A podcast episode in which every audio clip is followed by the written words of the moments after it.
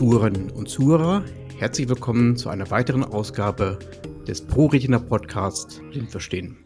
Wir, das heißt Laura und ich, haben heute ein besonderes Thema und dafür eben auch einen besonderen Gast. Das Thema heute ist die Humangenetik. Und ein erwiesener Experte hierfür ist Herr Professor Bolz vom Senckenberg-Institut in Frankfurt. Herzlich willkommen, Herr Professor Bolz. Ja, guten Tag. Ganz herzlichen Dank für die Einladung und für die Möglichkeit, zu Ihrem Podcast beizutragen. Ich könnte jetzt sehr viel über Sie erzählen oder auch nicht. Ich glaube, es ist besser für die Hörerinnen und Hörer und vor allen Dingen auch authentischer, wenn Sie etwas selbst zu sich sagen. Ja, gerne. Also ich bin ähm, Facharzt für Humangenetik und leite das Senckenberg-Zentrum für Humangenetik, äh, ein relativ junges Institut. Das ist eine gemeinnützige Einrichtung unter dem Dach der Dr. Senckenbergischen Stiftung. Und in diesem Humangenetischen Institut bieten wir für Patienten zum einen humangenetische Beratungen an durch Fachärzte, wie ich es bin, ähm, und auch äh, Diagnostik, molekulargenetische Diagnostik, die einen klaren Schwerpunkt hat, ebenso wie die Beratung ähm, auf sensorischen Erkrankungen. Wir sind grundsätzlich äh, Ansprechpartner für alle möglichen genetischen Erkrankungen, aber haben eben da einen, ähm, auch aufgrund langer wissenschaftlicher Arbeit in diesem Bereich einen Schwerpunkt in diesem Bereich bei den sensorischen Erkrankungen und da wiederum sehr stark auf die Netzhauterkrankungen.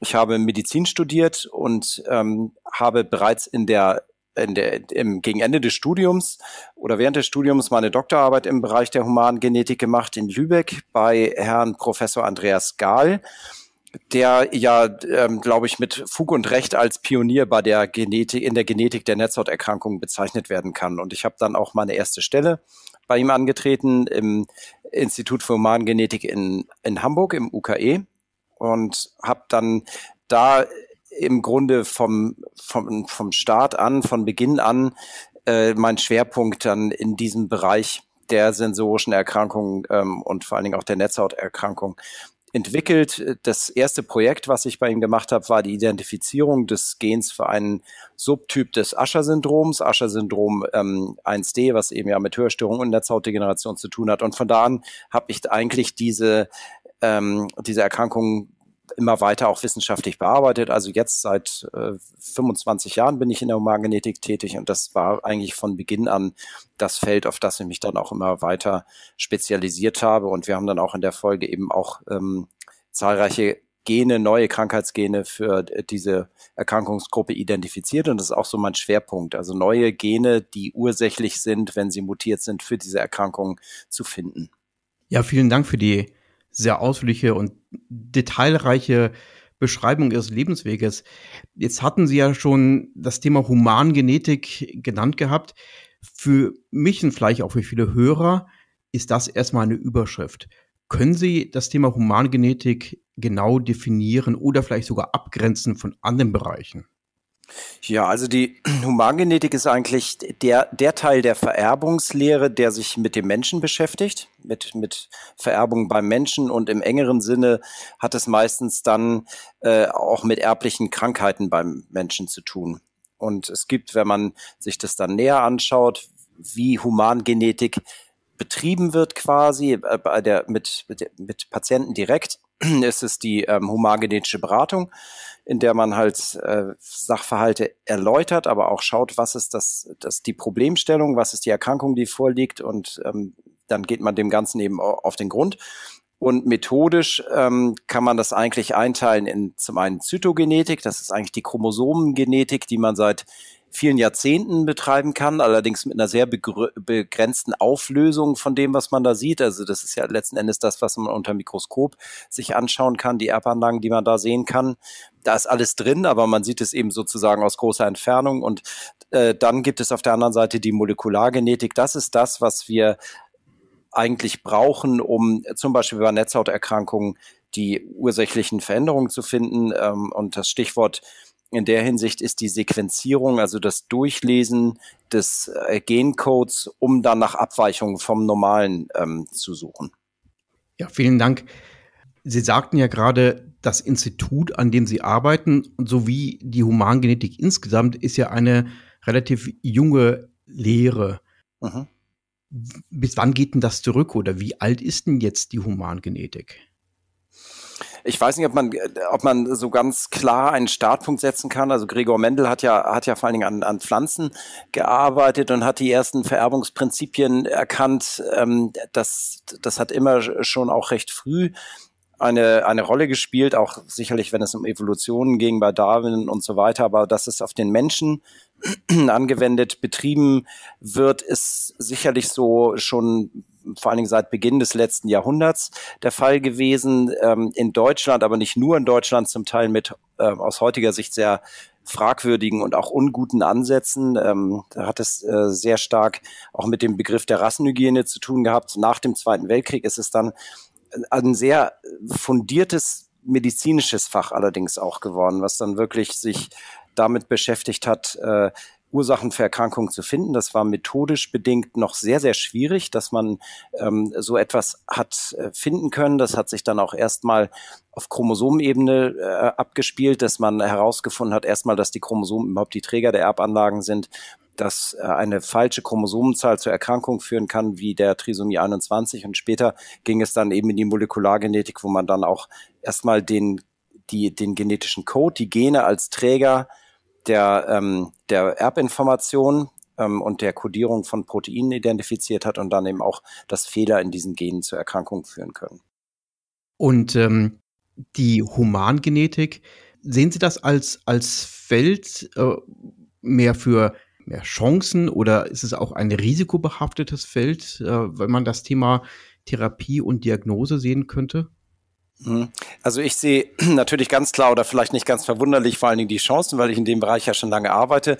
Und das ist zum einen in der Diagnostik, also die, die wir sind diagnostisch in den letzten etwa zehn Jahren ähm, einen riesigen Schritt vorangekommen. Also es ist schon so, dass wir vorher auch viel machen konnten, allerdings mit einem erheblichen Aufwand. Und nun geht es durch äh, neue Hochdurchsatztechniken. Da gibt es dieses, diesen Begriff des Next Generation Sequencing, NGS abgekürzt, also wirklich in, in hohem Durchsatz, hochparallel sich viele Gene gleichzeitig anschauen zu können. Das ist eben wirklich eine ganz neue Möglichkeit, die etwa seit 2010 so in die Routinediagnostik Eingang gefunden hat. Und da sind schon, glaube ich, auch für Patienten, ähm, gerade auch mit Netzhauterkrankungen, die Vorteile ganz klar, weil das, glaube ich, ähm, die Patienten noch sehr gut kennen, dass bis zu der genannten Zeit ähm, der, der etwa, etwa um 2010 herum es eher eine Ausnahme war, dass man seine genetische Diagnose kannte. Dann weiß man als RP-Patient zwar schon lange und wurde vielleicht auch schon beraten und hat an Studien teilgenommen, an genetischen Untersuchungs,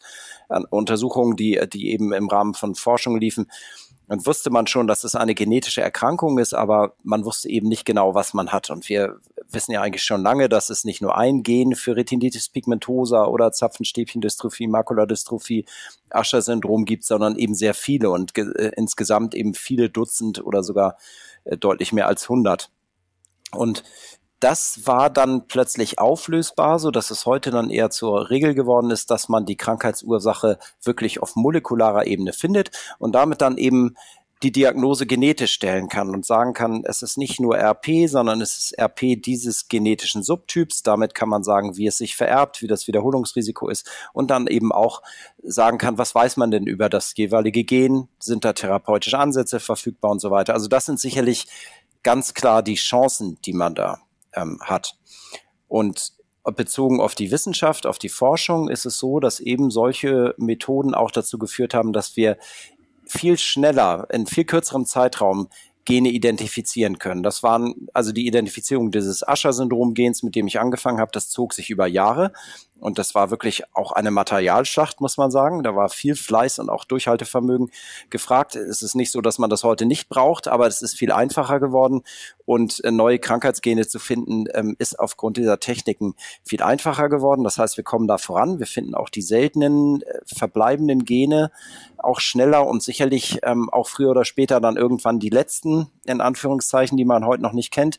Also da kommt man auch vom Verständnis der Erkrankung sehr voran. Neues Krankheitsgen erzählt einem ja auch immer äh, quasi, welche Funktion bei einem Patienten, der dadurch eine RP hat, nicht genau funktioniert. Es ist ja ganz unterschiedlich, was äh, jetzt von physiologischen oder von der Pathophysiologie äh, zur RP führen kann. Das, das würde ich so als Chancen sehen. und äh, sehe ganz klar die großen Vorteile.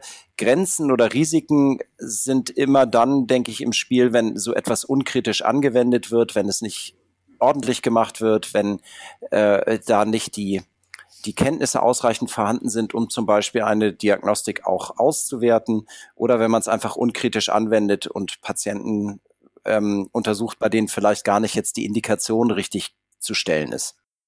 Apropos viele Gene beziehungsweise viele Bezeichnungen für B oder auch ähm, Ascher.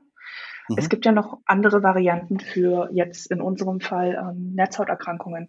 Wie sieht das denn eigentlich aus, ähm, die Arbeit innerhalb, sagen wir mal, Deutschland oder auf ähm, ja, europäischen Ebene oder sogar ja, sagen wir mal, ein globales Netzwerk. Also kommuniziert man denn unter den, ähm, unter den Instituten oder ähm, kann man sich da eintragen? Wie funktioniert das?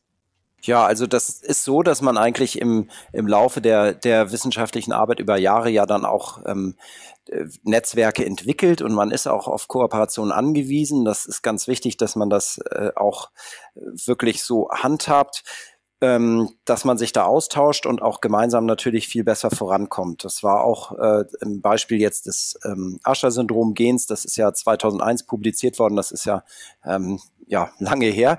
Aber auch mhm. da ähm, haben wir zum Beispiel mit Mausgenetikern zusammengearbeitet und auch, auch mit Humangenetikern, mit Augenärzten ganz intensiv. Das braucht man einfach. Damit, äh, man kann es nicht alleine sozusagen im eigenen Labor machen. Da geht viel verloren und man ähm, braucht einfach wirklich die, die Zusammenarbeit. Das ist ganz wichtig. Und äh, da arbeite ich auch jetzt in, in diesem Bereich mit vielen Kollegen zusammen, sowohl in Deutschland äh, als auch weltweit. Ähm, zum Beispiel ja in, in den USA, Ägypten, Pakistan sind Kollegen, mit denen mhm. wir da eng zusammenarbeiten. Und das ist ganz wichtig, dieses äh, solche Netzwerke. Und es sind auch nicht nur Humangenetiker, mit denen man da arbeitet, sondern jetzt in dem Bereich natürlich auch ähm, Augenärzte, aber auch äh, Wissenschaftler, die sich vor allen Dingen mit Proteinen ähm, beschäftigen. Denn es ist eben oft so, dass wir die, die Gene finden, die defekt sind. Wir können das genetisch dann oft wirklich ziemlich festnageln, dass wir sagen, das ist dieses Gen, aber ähm, es ist dann sehr unterschiedlich. In einigen Fällen, auch wenn es ein ganz neues Krankheitsgen ist, wissen wir aufgrund von Tiermodellen oder vorherigen Arbeiten zu diesem Gen manchmal schon direkt sehr gut, was dieses Gen für eine Funktion hat. In anderen Fällen wissen wir das fast gar nicht. Und dann ist es auch ganz wichtig, sich dann mit ähm, Wissenschaftlern auszutauschen oder zusammenzuarbeiten, die dann sozusagen übernehmen können und sagen, wir können in der Zelle schauen, was dieses Gen überhaupt für eine Funktion hat und warum es beim Ausfall zur Retinitis pigmentosa zum Beispiel führt. Das ist wirklich sehr, sehr interessant. Ähm, in diesem Falle heißt es, also verstehe ich das richtig, dass man dann sozusagen selbst sich eher die, ja, das Netzwerk aufbaut oder gibt es da wirklich eine Art, sagen wir mal, Institution, wo jeder ähm, vom Prinzip her dann seine Ergebnisse vielleicht dann doch teilen kann. Ja, also beides. Also es ist so, dass man, dass so ein Netzwerk natürlich mit der Zeit wächst und dann eben auch äh, sich bewährt. Und es gibt aber auch heute schon ähm, sehr, sehr ähm, hilfreiche Möglichkeiten, wo man, wie Sie es eben beschrieben haben, wenn man jetzt, äh, wo man seine Ergebnisse einspeisen kann. Wenn man jetzt zum Beispiel nur eine Familie hat, wo eine genetische Veränderung, die man für ursächlich hält, ähm, wenn man nur eine Familie hat oder vielleicht nur einen Patienten, ist davon überzeugt, aber will es eben untermauern, dass es wirklich das Krankheitsgen ist, dann kann man über solche ähm, ja, informatischen, über solche Plattformen, ähm, wo man sich anmeldet, eben diese Ergebnisse auch ein, reingeben und schauen, ob äh, andere Wissenschaftler etwas Ähnliches gefunden haben, mit denen man dann äh, zusammenarbeiten kann. Auch das ist heute relativ weit entwickelt. Ja, das klingt doch schon mal sehr vielversprechend. Herr Professor Bolz, Sie hatten das Thema Sequenzierung vorhin schon angesprochen gehabt. Ja. Vielleicht könnten Sie kurz erläutern, was man darunter zu versteht. Das ist eine und ob es Unterschiede gibt, krankheitsbedingt, wie eine Sequenzierung verläuft, beispielsweise bei einer Augenerkrankung oder eventuell bei einer Krebserkrankung. Mhm. Ähm, also bei der Sequenzierung ist es so, da ist man sozusagen im höchst auflösendsten äh, Maßstab unterwegs. Ich hatte vorhin die Chromosomen erwähnt, dass, da sieht man wirklich die großen Träger, die den Zellkern bilden unter dem Mikroskop. Bei der Sequenzierung ist es so, dass wir quasi auf Buchstabenebene des Gencodes äh, das Ganze durchlesen. Der, der genetische Code oder die DNA äh, beinhaltet eigentlich vier verschiedene Basen, Nukleotide, äh, alles synonyme Begriffe. Das sind vier verschiedene A, G, C und T abgekürzt, die den genetischen Code ausmachen. Und ein Gen für ein bestimmtes Protein. Gene kodieren ja für Proteine, die dann die Funktion in der Zelle machen. Beispiel Rhodopsin. Es gibt das Rhodopsin-Gen, was übersetzt wird dann in eine Kette von Aminosäuren, die dann das Rhodopsin-Protein bilden. Ähm, man kennt von diesen Genen die genau den Code. Man hat im Rahmen des Humanen Genomprojekts, was Anfang der 2000er dann abgeschlossen war, einmal so mehr oder weniger bis auf einige Lücken alle Gene des Menschen erfasst und durchsequenziert, das heißt durchgelesen, wirklich die Abfolge A, G, C, T, T, C und so weiter für jedes Gen durchgelesen, so dass man am Ende dann wusste und das auch im Internet verfügbar hat in sogenannten Genombrowsern äh, und auch in verschiedenen Datenbanken sind die Sequenzen, die Normalsequenzen der Gene alle abgelegt, so dass man das alles hat und darüber verfügt und man kann dann diese Gene wenn man sie durchliest anhand der Patienten-DNA, auch überprüfen, ob sie die normale Abfolge, die wir ja heute kennen, äh, der Sequenz hat. Das heißt, das Vorgehen ist so, man nimmt meistens eine Blutprobe ab, daraus isoliert man dann aus den Zellen, aus den weißen Blutkörperchen im Blut, aus den Zellkernen die DNA und kann dann mit Hilfe bestimmter Verfahren dann gezielt Gene anreichern, die man eben untersuchen will und kann diese dann durchlesen. Und die Matrize, der, die, die Vorlage ist die Patienten-DNA. Das wird dann vervielfältigt, das wird gelesen und dann wird es äh, nachfolgend abgeglichen mit der Normalsequenz, die wir kennen. Das ist dann also der bioinformatische Teil, der auch heute umso wichtiger ist, weil wir heute nicht mehr abschnittsweise einen Genabschnitt nach dem anderen für ein oder zwei oder drei Gene durchlesen. Mehr konnte man früher auch gar nicht schaffen, weil das unheimlich aufwendig war. Heute geht es darum, dass man Dutzende, Hunderte oder sogar Tausende Gene parallel anreichert und parallel durchsequenziert und da ähm, ist dann erstmal die Bioinformatik dran, die das Ganze, wir sagen, mappt, also kartiert quasi auf die auf die Normalsequenzen, auf die, auf die, die normale Abfolge der Buchstaben in den Genen und einfach schaut, wo sind Abweichungen. Und dann wird erstmal äh, beurteilt und auch das passiert erstmal automatisch. Was sind Artefakte? Was sind also Fehler, die da äh, technisch passiert sind, was gar nichts Echtes darstellt? Was ist einfach sehr häufig? Zum Beispiel werden Varianten, Abweichungen, die mit drei oder fünf Prozent in der Bevölkerung vorkommen, nicht für RP verantwortlich sein können. Das äh, sind ja seltene Erkrankungen. Und dann wird das Ganze runtergebrochen auf die seltenen Auffälligkeiten und die schaut man sich dann von Wissenschaftler und ärztlicher Seite an, was dafür als krankheitsursächlich in Frage kommt. Dann ist halt die Frage, sind das seltene Normvarianten oder ist es wirklich die gesuchte Mutation? Wie lange dauert so ein Prozess?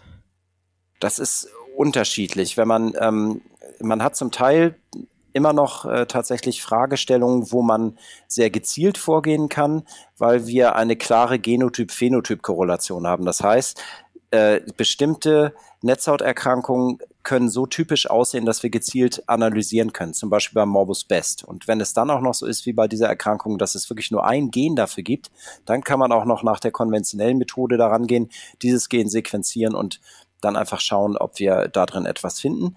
Wenn es weniger spezifisch ist und bei den meisten Formen von Makulodystrophie, von RP, ähm, ist es so, dass wir nicht sagen können, dieses Gen wird es sein, sondern kommen ähm, viele Dutzend Gene in Frage.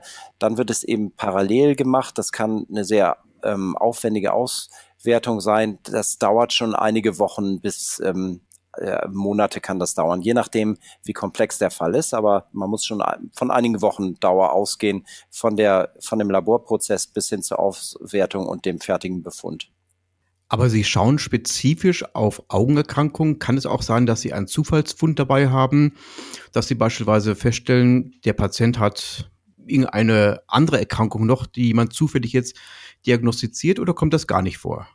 Das kann vorkommen. Das, äh, der erste Schritt ist praktisch ja die Anreicherung ähm, des genetischen Materials, was wird angereichert und sequenziert. Und in der Tat ist es häufig auch technisch bedingt so, dass sogar viel mehr sequenziert wird als nur die Gene für Netzhautdystrophien.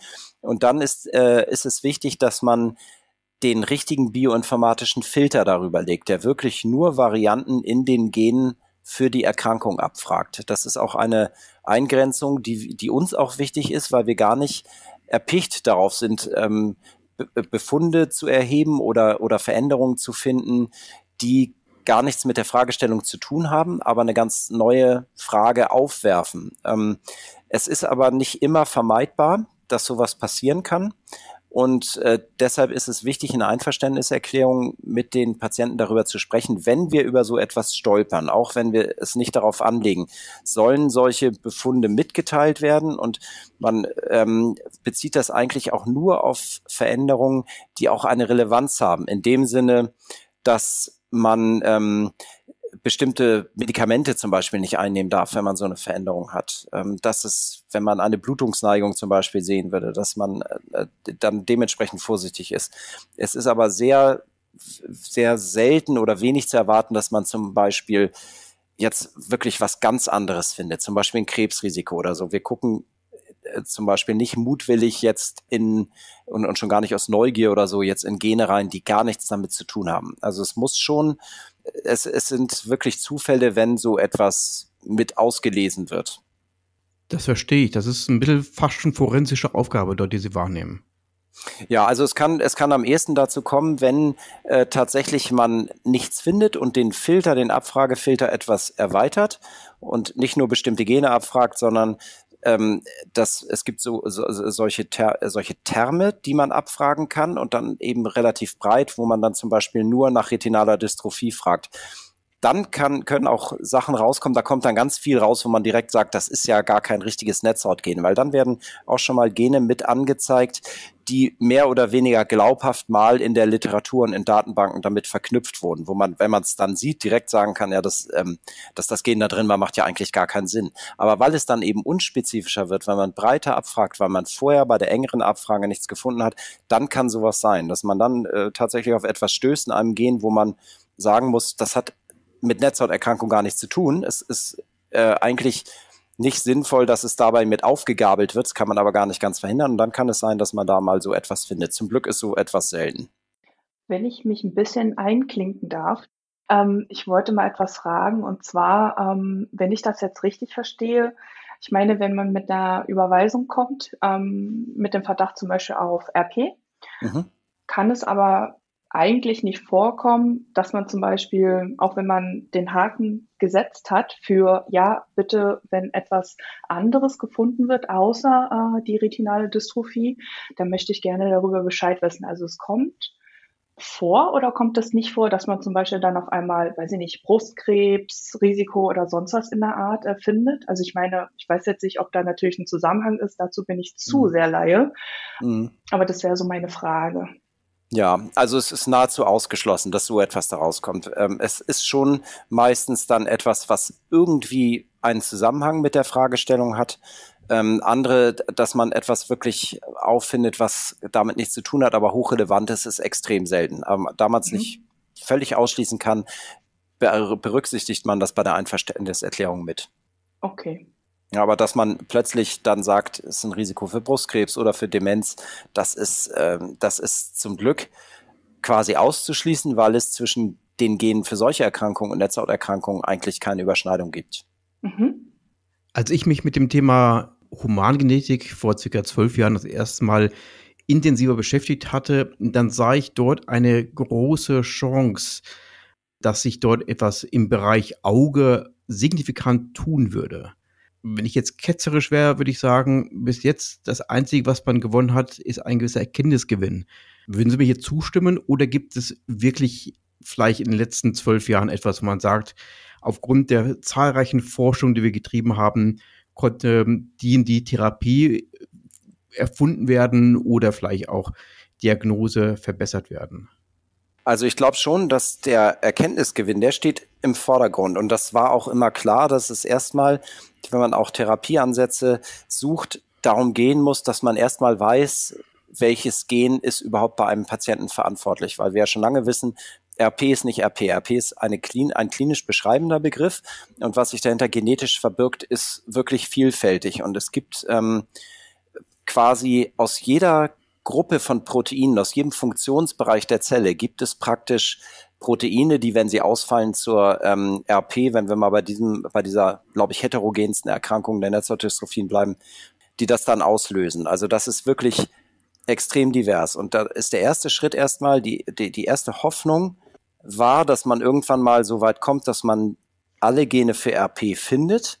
Das ist das eine. Und da hat man sich auch schon äh, mit sehr aufwendigen Projekten seit Jahrzehnten mit beschäftigt und dann auch Gene gefunden. Und dann ist aber der nächste Schritt, kann man das dann auch diagnostisch jedem anbieten. Es war ja zum Beispiel, sagen wir mal 2005, nicht so, dass man keine RP-Gene kannte. Und trotzdem saß man in der humangenetischen Beratung mit den Patienten und hat äh, gesagt, ja, wir können anhand des Stammbaums sehen, wie die Vererbung wohl ist, wie die Wiederholungsrisiken sind, was sind auch die häufigsten Erbgänge.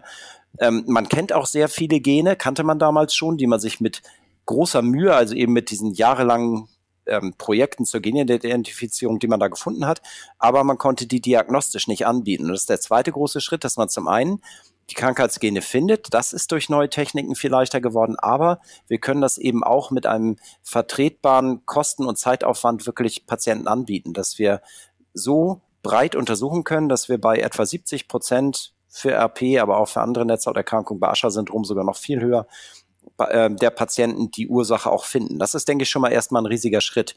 Und es war früher, glaube ich, häufig frustrant, dass man Proben äh, an Studien gegeben hat und so, wo dann jahrelang das nicht gefunden wurde, was auch kaum anders machbar war mit den technischen Gegebenheiten. Also das, dieser Erkenntnisgewinn, das ist schon mal ein Riesensprung und äh, dass man sagt, man untersucht hunderte oder sogar tausende Gene parallel, um dann zu finden, wo eine Veränderung ist. Äh, wenn mir das jemand erzählt hat, hätte, als ich im Ascher-Projekt gesteckt habe, Ende der 90er, äh, um dieses Gen zu finden, äh, das hätte ich nicht geglaubt. Also das ist wirklich ein Quantensprung, eine ganz neue Welt, die wir da haben und das ist schon fantastisch. Ich verstehe aber auch die Ungeduld, ähm, aller Patienten, die sagen, ja prima, das ist äh, toll und, und das, da, da, das können, glaube ich, auch die meisten wertschätzen, dass man da jetzt äh, bei den meisten rausfinden kann, woran es denn liegt, aber dass es mit der Therapie noch eine ganz andere Geschichte ist.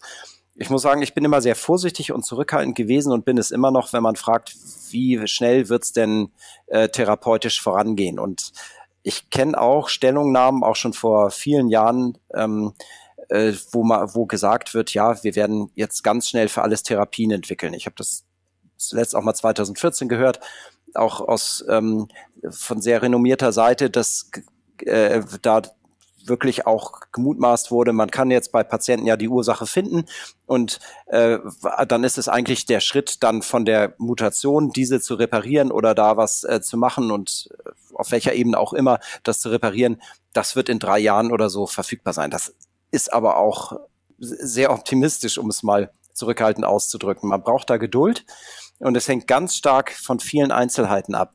Welches Gen ist es denn? RPE65 ist ja nicht deshalb die bisher im Vordergrund stehende und, und fast einzige Gentherapie, die da verfügbar ist, weil das Gen so häufig wäre, sondern weil es funktionell sehr gut geeignet ist, weil die Fotorezeptor, die Sinneszellen bei den Patienten lange erhalten bleiben, obwohl der Gendefekt angeboren natürlich vorliegt also das ist ja ein sehr seltenes Gen, aber es bot sich halt an.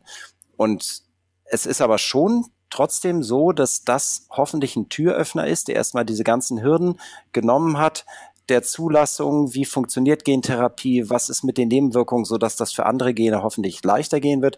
Trotzdem ist es sicherlich so, dass das aus gutem Grund für die einzelnen Gene ähm, immer geschaut werden muss, ja, wie, wie gut lässt sich das anwenden. Und dann ist es immer noch individuell für die einzelnen Patienten, sind die Zielzellen noch ausreichend vorhanden, so dass man mit einer ähm, mit einem Genersatz, das ist ja in den meisten Fällen der Gentherapie das, wovon wir sprechen, ein Gen ist ausgefallen und wir bringen dieses Gen in die Zielzellen. Kann man damit noch was werden? Sind noch genug Zellen bei dem Patienten ähm, vorhanden, die, die unter dem Wegfall dieses Gens oder der Dysfunktion leiden? Also das ist sicherlich äh, etwas, wo ich gut verstehen kann, dass da, äh, dass man ähm, ungeduldig ist, dass es so lange dauert. Es hat auch von RPE 65 von den ersten Versuchen, von den Tierversuchen bis zur Anwendung bei Menschen ja sehr lange gedauert, aber nichtsdestotrotz, jetzt ist es ähm, verfügbar.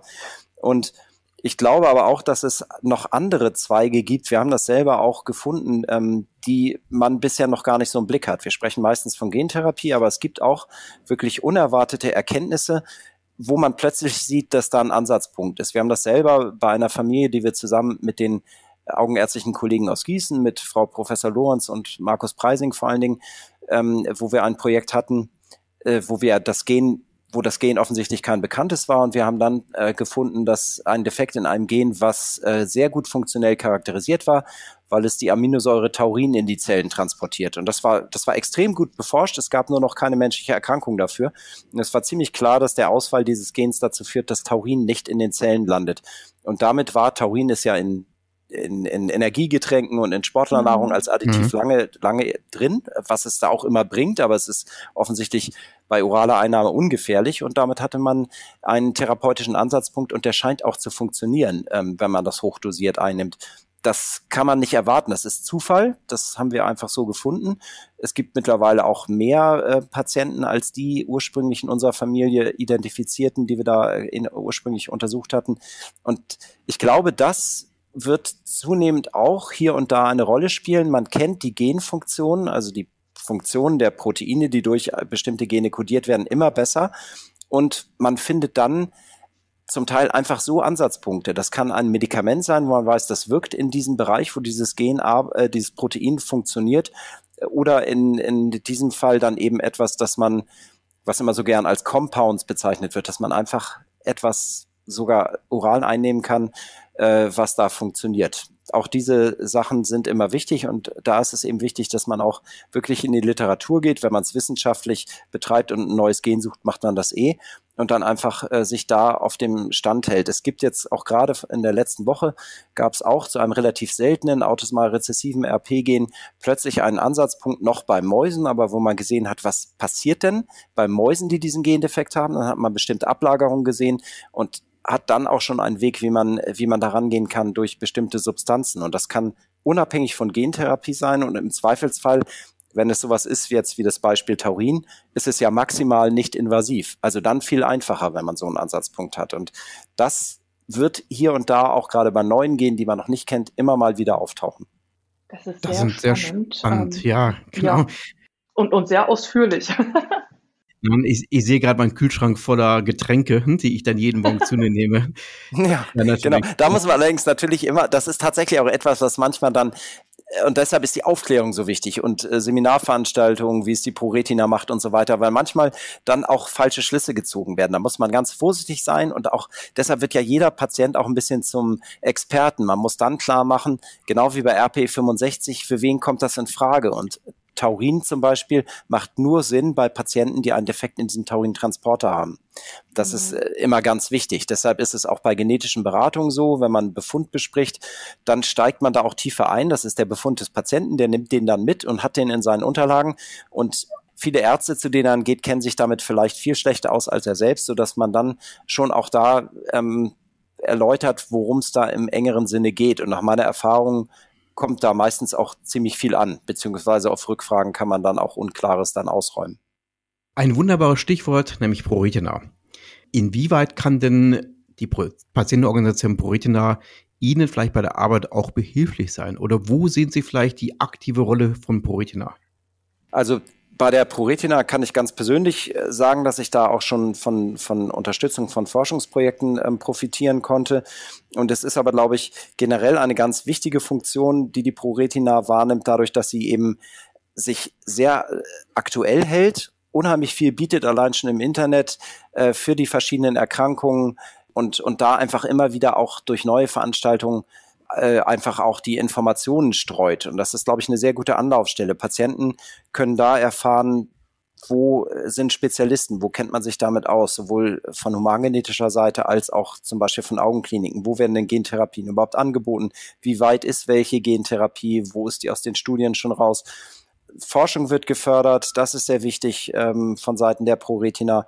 Und eben auch das Patientenregister ist, glaube ich, eine äh, ganz wichtige Sache. Ich gebe das ähm, Patienten auch immer mit, diese Informationen dazu, dass man, wenn man halt die Ursache gefunden hat bei einem Patienten, dass man dann die Möglichkeit hat oder die Information, dass man das machen kann, dass man das ins Patientenregister hochlädt und einfach dann die Gewissheit hat, dass man im Zweifelsfall relativ früh von Studien auch erfährt und, und nicht lange warten muss oder das vielleicht lange an einem vorbeigeht und dann zumindest die Option hat, an sowas teilzunehmen. Also, wer jetzt noch nicht Mitglied geworden ist, ähm, der kann seinen Antrag auch online ausfüllen, einerseits, oder uns natürlich eine Mail schreiben und wir schicken gerne den Antrag zu über socialmedia at pro pro-retina.de. Vielen Dank, Professor Bolz. Ich merke, auf scheinbar einfache Fragen gibt es doch sehr ausführliche Antworten. Und dies war der erste Teil des Podcasts zum Thema Humangenetik. Ihr findet uns unter iTunes, Spotify und natürlich auf unserer Webseite unter pro-retina.de. Falls ihr Fragen oder Feedback habt, bitte schreibt uns direkt unter socialmedia at pro-retina.de. Wir freuen uns. Bis zum nächsten Mal.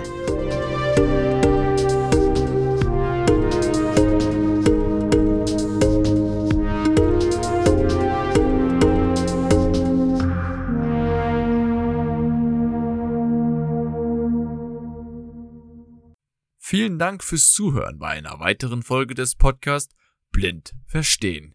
Es folgt ein kurzer Sponsorenhinweis der Firma Okovision GmbH. Die Diagnose Retinitis pigmentosa und der fortschreitende Verlust der Sehfähigkeit verändern alles. Wir bei Okovision möchten, dass Ihr Gesichtsfeld erhalten bleibt. Dafür haben wir die Okostim-Therapie entwickelt und in klinischen Studien getestet. Erfahren Sie mehr auf unserer Website www.okovision.de